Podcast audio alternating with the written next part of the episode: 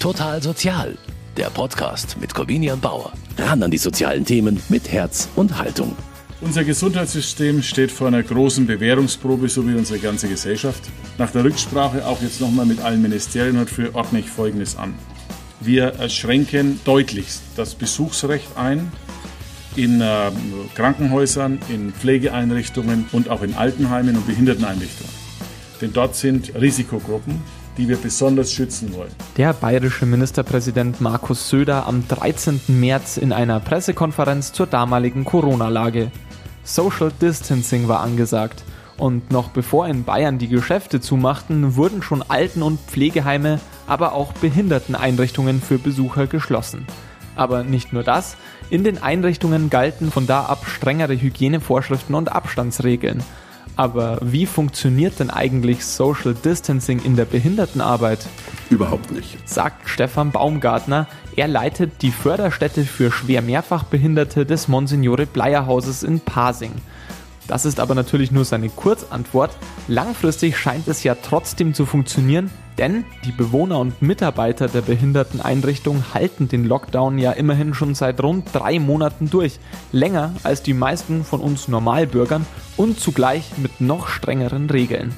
Zusätzlich ist es aber gerade in der Arbeit mit Behinderten besonders schwer, diese massiven Einschränkungen auch umzusetzen, denn man stößt schnell an Grenzen, sagt Baumgartner. Wir hatten natürlich hier auch im Haus äh, Mund-Nasenschutzpflicht und gerade für Menschen mit einer schweren Mehrfachbehinderung ist Kommunikation abseits des Verbalen sehr wichtig. Das heißt Mimik, Gestik. Und allein mit der Schutzmaske ist es nicht mehr möglich, so in Kommunikation zu treten, äh, wie wir das gewohnt sind und wie Menschen mit einer schweren Mehrfachbehinderung das auch brauchen.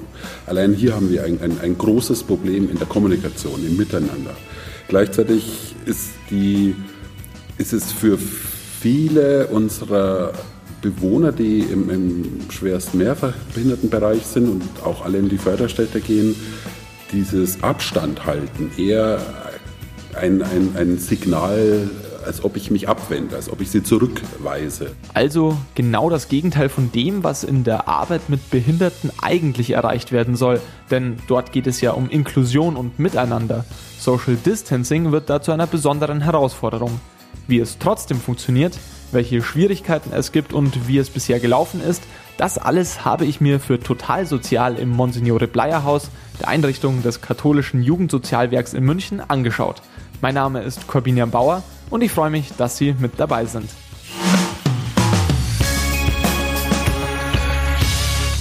Vor ein paar Monaten war ich schon einmal für Total Sozial im Monsignore Bleier Haus, damals aber noch vor Corona. Das Bild, das sich mir bei meinem zweiten Besuch geboten hat, war ein ganz anderes. Die Pandemie oder vielmehr die Schutzmaßnahmen dagegen haben deutliche Spuren hinterlassen. Schon die Eingangstüren waren überall verschlossen. Auf Schritt und Tritt gab es Plakate und Hinweisschilder, die auf das allgemeine Betretungs- und Besuchsverbot hingewiesen haben.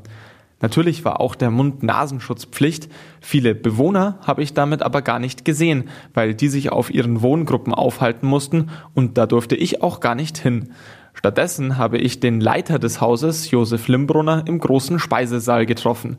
Da war Abstand halten kein Problem und gebraucht wird der Speisesaal aktuell auch nicht, hat mir Limbrunner erzählt. Also im Speisesaal hier ist normalerweise Platz für über 220 Bewohner oder Betreute, die tagsüber im Kantinenbetrieb essen. Das Essen findet momentan nicht im Speisesaal statt, sondern ausschließlich auf den Wohngruppen. Aus dem Hintergrund, damit auch hier in den Wohngruppen nicht großartige Vermischung stattfindet unter den Bewohnern. Sie treffen sich zwar tagsüber genauso auf dem Gelände, aber grundsätzlich wollen wir versuchen, möglichst die Vermischung zu vermeiden, dass in einem Fall von Corona wir gezielt einzelne Bereiche ähm, dann einfach schließen können. Diese Maßnahmen sind Teil des Schutzkonzeptes, das das Monsignore Bleier Haus gegen Corona entwickelt hat. Allerdings erst im Laufe der Zeit. Zu Beginn der Krise war man auf viele Herausforderungen gar nicht vorbereitet, sagt Josef Limbrunner. Uns hat diese Krise total überrascht, wie alle anderen Betriebe oder Einrichtungen. Wir waren natürlich schnell, sind wir zu der Entscheidung gekommen, die Einrichtung, also Förderstätte und Werkstätte, muss geschlossen werden, um einfach die Sicherheit für unsere Bewohner zu gewährleisten. Wir haben dann sofort einen Krisenstab eingerichtet, einen internen Krisenstab. Die erste Zeit war das auch für uns, diese Bilder aus den Ländern äh, Frankreich, Italien, äh, nicht nur für uns oder für die Mitarbeiter, sondern auch für unsere Bewohner oder Beschäftigten war das natürlich in allen Köpfen und von daher war das eigentlich für alle leicht zu erklären. Wir müssen sofort handeln. Wir müssen schauen, dass wir keine Vermischungen auf den Wohngruppen machen, dass wirklich jeder zu Hause bleibt, dass keiner weggeht, äh, dass wir möglichst alle Schutzmaßnahmen einrichten, so schnell wie möglich. Das waren dann die ersten Auswirkungen, die wir hatten. Der interne Betrieb des Monsignore Bleier Hauses kam damit fast vollständig zum Erliegen. Normalerweise arbeiten hier mehr als 400 Menschen mit und ohne Behinderung. In den Werkstätten wie der Schreinerei, der Gärtnerei oder der Wäscherei werden Großaufträge abgewickelt. Jetzt steht die Produktion aber nahezu still. Ein großer Teil der Belegschaft, der dort arbeitet, aber nicht im Wohnheim vor Ort lebt, sondern von außerhalb kommt, verlor damit außerdem auch wichtige soziale Kontakte. Aber auch die Wohnheimbewohner konnten sich selbst hausintern teils über Wochen nicht treffen. Die Familien und Freunde, die nicht im Haus leben, sah man bestenfalls im Videochat. Maßnahmen, die aber notwendig waren, denn zusätzlich zum grundsätzlich gesteigerten Infektionsrisiko in einer so großen Einrichtung gehören viele der Bewohner auch noch Risikogruppen an, erklärt Josef Limbrunner. Dieses Betretungs- und Besuchsverbot ist für uns ganz wichtig, um wirklich sicherzustellen, dass von außen kein Virus hereingeschleppt wird. Und wenn zum Beispiel bei dem Besuch, Sie werden an einer Liste geführt, wo wir notieren, wer Sie sind, wann Sie da waren, welche Adresse Sie haben, genauso wie der Handwerker, der zu uns natürlich ins Haus kommen muss, wenn irgendeine Reparatur ist. Das wird jeder aufgeführt. Und wenn ein Fall auftritt, wir wirklich nachvollziehen können, wer könnte denn bei uns diesen Virus hereingebracht haben.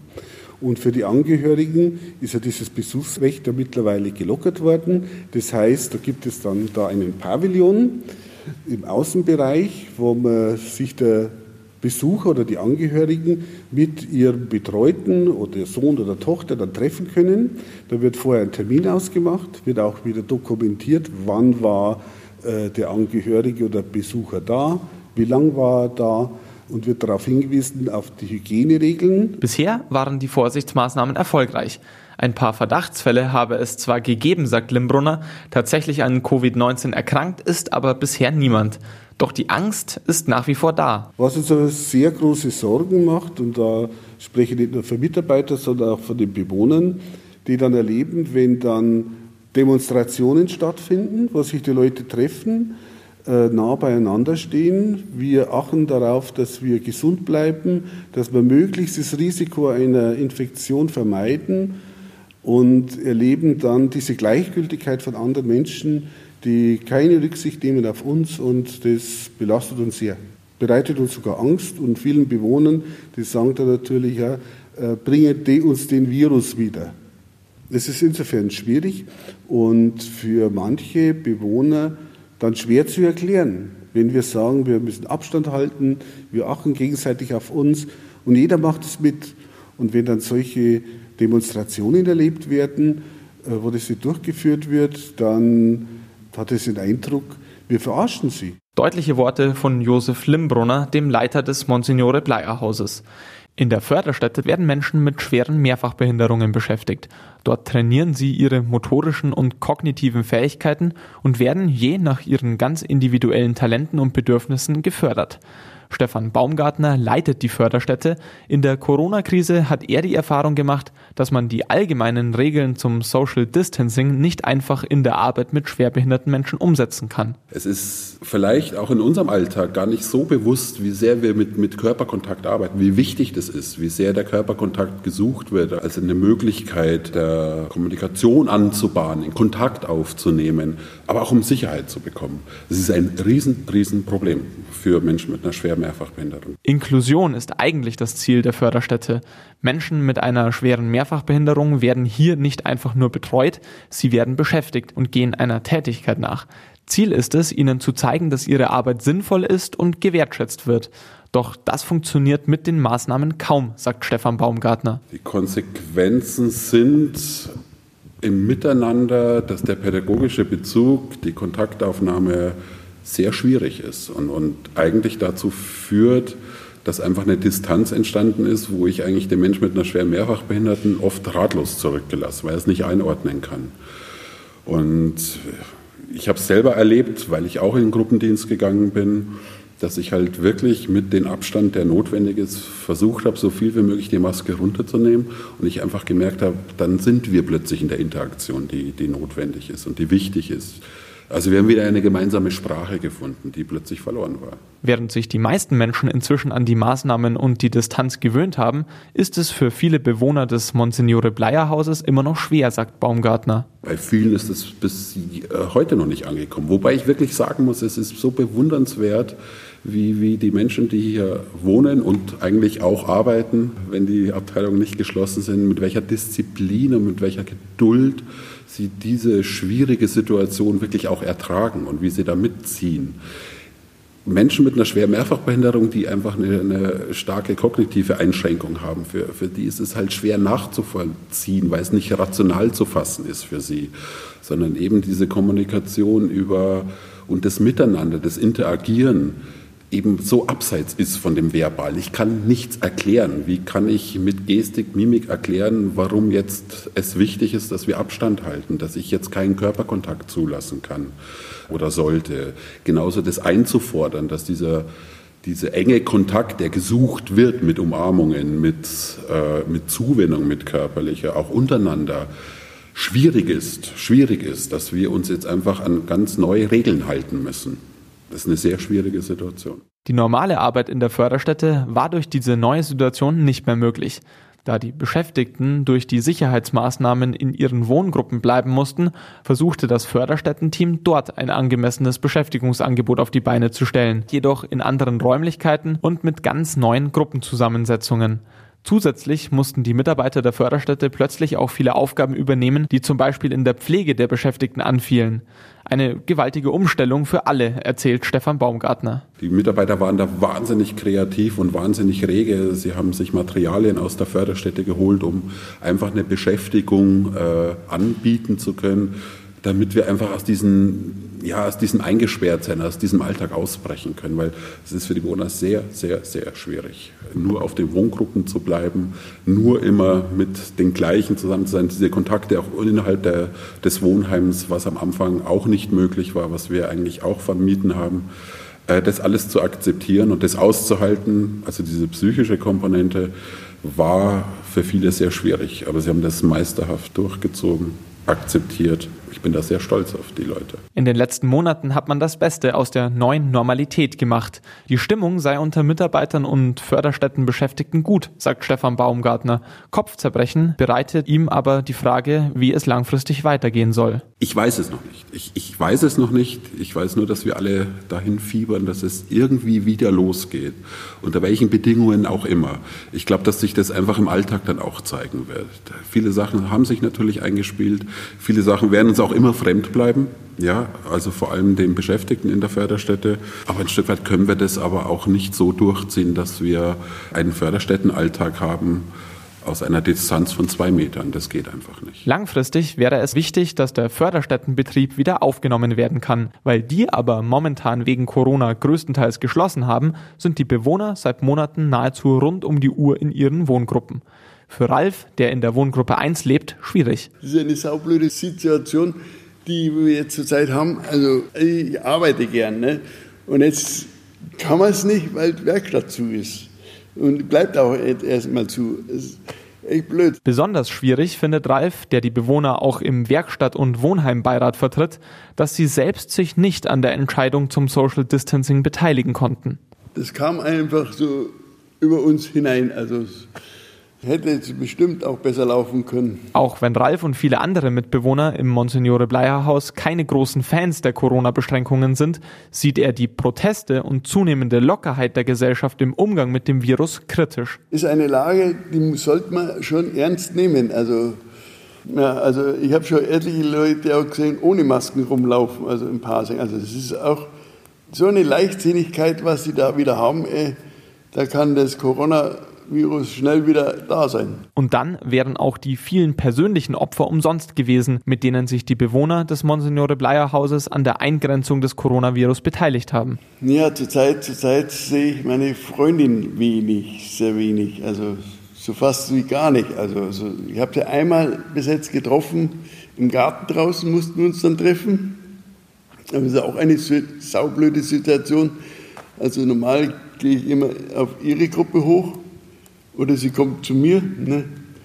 Und jetzt müssen wir uns plötzlich draußen treffen. Aber da haben wir einen schönen Abend gehabt. Eigentlich hätte Ralf demnächst sogar mit seiner Freundin Natascha, die in einer anderen Wohngruppe lebt, zusammenziehen wollen. Doch daraus wurde jetzt durch Corona erstmal nichts. Ja, also das ist, das ist jetzt durch die Lage jetzt etwas schwierig. Also, also der Umbau der stand, weiß ich noch nicht, stand schon bevor. Aber, aber es dauert noch, bis, bis da alle, alles so genehmigt wird und so, ne? bis, bis da alles gemacht werden kann. Also es dauert noch ein bisschen. Ja, hinhauen tut es bestimmt. Aber jetzt fragst du noch wann. Optimismus und gute Laune. Damit versucht Ralf mit den Corona-Konsequenzen umzugehen.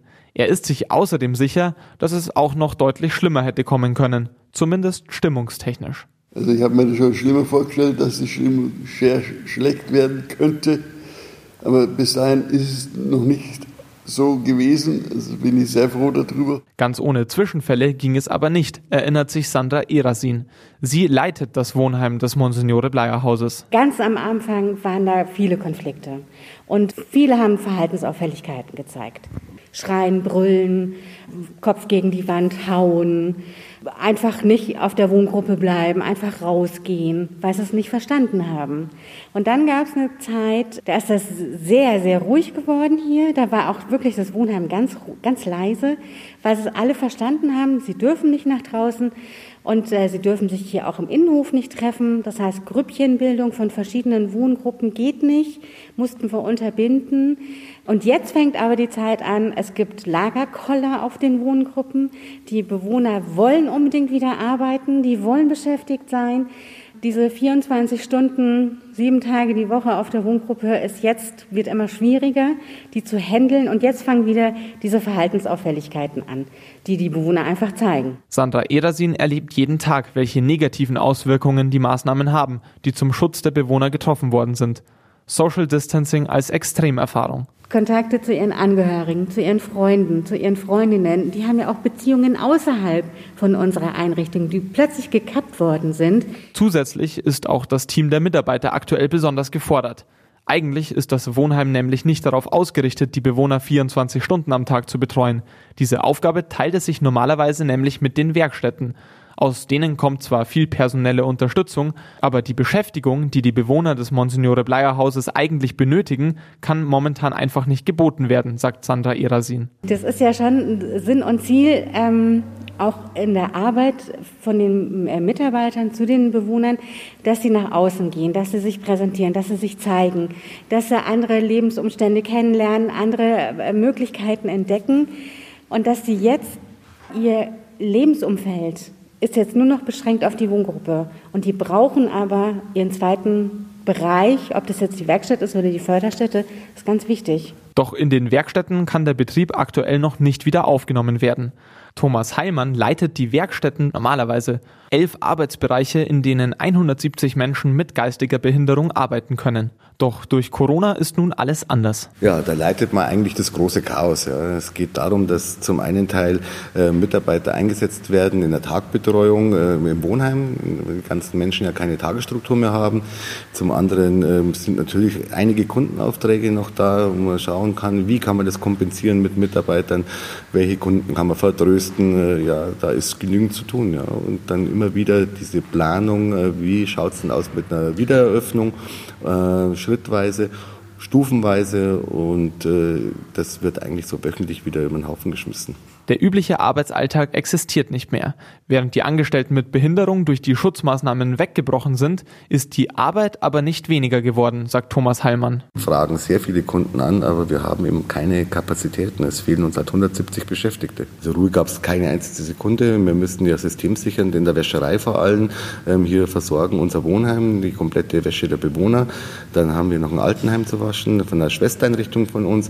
Ähm, da lief also Vollbetrieb, äh, wurden sehr viele Mitarbeiter Mitarbeiter mit hinzugezogen, damit man diese ähm, zwölf Beschäftigten, die normal dort sind, dass man das kompensieren kann. Und Gärtnerei musste natürlich volllaufen, weil eine Kohlrabi-Pflanze hat keinen Sinn für Corona, die will Wasser haben und kein Wildkraut außen rüber. Mit allen Mitteln kämpft Heilmann darum, die anfallenden Arbeiten mit den verbliebenen Mitarbeitern zu stemmen. Doch die personelle Not hat jetzt schon finanzielle Konsequenzen. Wir sind schon an der Grenze äh, der Wirtschaftlichkeit. Ich habe es mal gerechnet für die ersten Wochen, das waren 60.000. Äh, für die ersten zwei, drei Wochen, ja. Ein reines Minus, ja, ein richtig schönes rotes Minus. Es geht sehr schnell, ja. Wir müssen ja oder wir zahlen ja weiter die Behindertenlöhne. Jetzt wird schwierig, ähm, weil das, ähm, der Lohn der Behindertenmitarbeiter wird durch das Werkstattergebnis äh, finanziert und wenn kein Werkstattergebnis da ist, sprich kann ich eigentlich keine Löhne zahlen das, wenn es weitergeht, wird es ein Riesenproblem auch für die Beschäftigten, weil dann irgendwann eine Lohnkürzung da sein muss. Und das ist ein Riesenproblem. Auch der Grundbetrag für die Beschäftigten dieses Jahr erhöht worden ist, dass viele nicht erwirtschaften und jetzt kommt also gar kein Arbeitsoutput von den Menschen. Das wird sehr eng. Äh, desto schneller wir öffnen können, desto besser ist es. Und deswegen sind auch die Mitarbeiter, die nicht im Wohnheim eingesetzt sind, alle in der Produktion, um zumindest so ein Mindestmaß noch reinzubekommen. Die Werkstätten wären eigentlich darauf angewiesen, den Betrieb wieder aufzunehmen, um sich wirtschaftlich über Wasser halten zu können. Auch die Beschäftigten können es kaum erwarten. Aufgrund von neuen Regelungen zum Arbeitsschutz von Menschen mit Vorerkrankungen werden jedoch viele der Beschäftigten nicht einfach an ihren alten Arbeitsplatz zurückkehren können. Seit acht Wochen pappen wir die, egal wann ich durchgehe. Und komm her, wann geht's denn wieder los? Wann dürfen wir wieder anfangen? Äh, und ich mag Ihnen nicht sagen, du darfst gar nicht anfangen, weil du hast was weiß ich, ein Herzfehler oder eine Immunschwäche oder sonst irgendwie.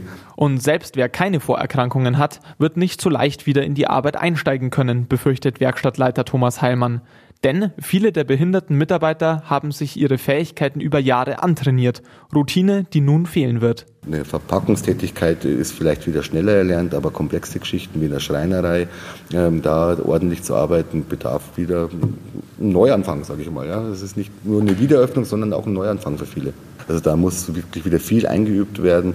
Ähm, sehr schwierig ist es bei diesen Sachen, die wir jetzt politisch in die Wege geleitet haben, mit unseren äh, Frauenbeauftragten, mit den Unterstützerinnen, Trainerinnen, die wirklich jetzt auch Fortbildungen ähm, organisiert hätten, die sie als Dozentinnen machen.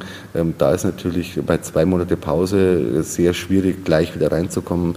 Das wird sich mit Sicherheit über ein halbes Jahr ziehen, dass man wieder diesen Stand hat, den wir vorher hatten, wo wir gesagt haben, wir können vor 20 Leuten hier ein Seminar machen. Das wird äh, mindestens ein halbes Jahr dauern. Für Hasred Aydin ein großer Schritt zurück. Die Heilerziehungspflegerin ist die Frauenbeauftragte der Werkstätten des Monsignore Bleier Hauses. Das Amt teilt sie sich mit Nadine, einer Mitarbeiterin mit geistiger Behinderung, die in den Werkstätten arbeitet, aber nicht im hauseigenen Wohnheim wohnt. Da ist es so, dass wir über ähm, Videokonferenz in Kontakt sind, was auch ähm, eine Herausforderung für die Nadine und für mich war.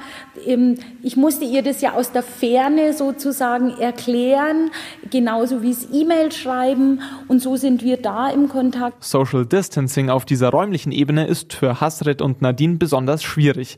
Normalerweise sehen sie sich fast täglich. Als Frauenbeauftragte sind sie ein so gut eingespieltes Team, dass sie sogar zur Ausbildung von anderen Frauenbeauftragten von der Uni Erlangen für Vorträge gebucht waren bis Corona. Das stand ganz lang auf der Kippe. Jetzt ist klar, dass alle bis auf weiteres abgesagt ähm, werden mussten. Und so müssen wir uns alles wieder erarbeiten, wenn wir uns wiedersehen und nochmal schauen, dass wir gut in die Materie kommen, dass wir das Ganze auch anpassen an die Gegebenheiten, an die neue Normalität, die dann da ist und schauen, wie wir das gut umsetzen können. Bis dahin liegt aber noch ein weiter Weg vor dem Monsignore Bleier Haus. Von einer Rückkehr zur Normalität ist man weit entfernt, sagt der Leiter der Einrichtung Josef Limbrunner. Also wir gehen davon aus, dass uns das sehr lange begleiten wird, diese Maßnahmen. Ähm, wir lernen auch jeden Tag neu dazu und wir wollen das eigentlich ja immer wieder ganz klug anstellen, für die Zukunft, wie kann man das machen, dass wir eine neue Normalität in unsere Einrichtung reinbringen. Insgesamt steht das Monsignore Bleier Haus zwar hinter den Maßnahmen zum Schutz vor Corona, bei den nächsten Schritten hin zu dieser neuen Normalität muss aber auch von der Politik gezielt auf die Bedürfnisse der Behinderten geachtet werden. Das fordert Werkstattleiter Thomas Heilmann. Wie soll der Mensch mit einer kognitiven Einschränkung verstehen, der eine Schilddüsentablette am Tag nimmt und sonst keine Beschwerden hat, warum der nicht mehr arbeiten darf? Ja. Ich denke, das ist das Wichtigste, dass hier eine Entscheidung getroffen wird, zum Wohl der Beschäftigten und auch zur Mitbestimmung ja, zu entscheiden. Ich habe zwar eine Grunderkrankung, aber ich möchte arbeiten. Arbeit ist einfach ein, ein Medium für mich. Ähm, ich brauche diese Tagesstruktur und dieses Recht muss diesen Leuten auch erhalten bleiben. Heilerziehungspflegerin Hasret Aydin sieht bei allen Herausforderungen aber auch eine Chance in der Corona-Krise. Jetzt ist diese ganze soziale Sparte wieder ins Gedächtnis gerufen worden und ich glaube, es ist ganz wichtig, da dran zu bleiben und nicht nur einfach jetzt äh, schnell, schnell in der Situation, das zu deckeln und diesen Pflegebonus zu verteilen und das, sondern ich glaube, es braucht hier wirklich langwieriger, tatsächlicher Maßnahmen, die einfach eine bessere Bezahlung, dass man auch als ähm, Mann im sozialen Bereich vielleicht arbeiten kann und seine Familie ernähren kann, dass man einfach äh, Angebote, wo Mitarbeiter und Mitarbeiterinnen einfach gut aufgefangen werden in schwierigen Situationen, dass man das, das alles nochmal anders wertschätzt, glaube ich. Ich glaube, da geht es ganz viel auch um, um ehrliche Anerkennung und Wertschätzung. Und damit war es das auch schon wieder mit dieser Ausgabe von Total Sozial. Mein Name ist Corbina Bauer und ich danke Ihnen fürs Zuhören. Total Sozial, ein Podcast vom katholischen Medienhaus St. Michaelsbund, produziert vom Münchner Kirchenradio.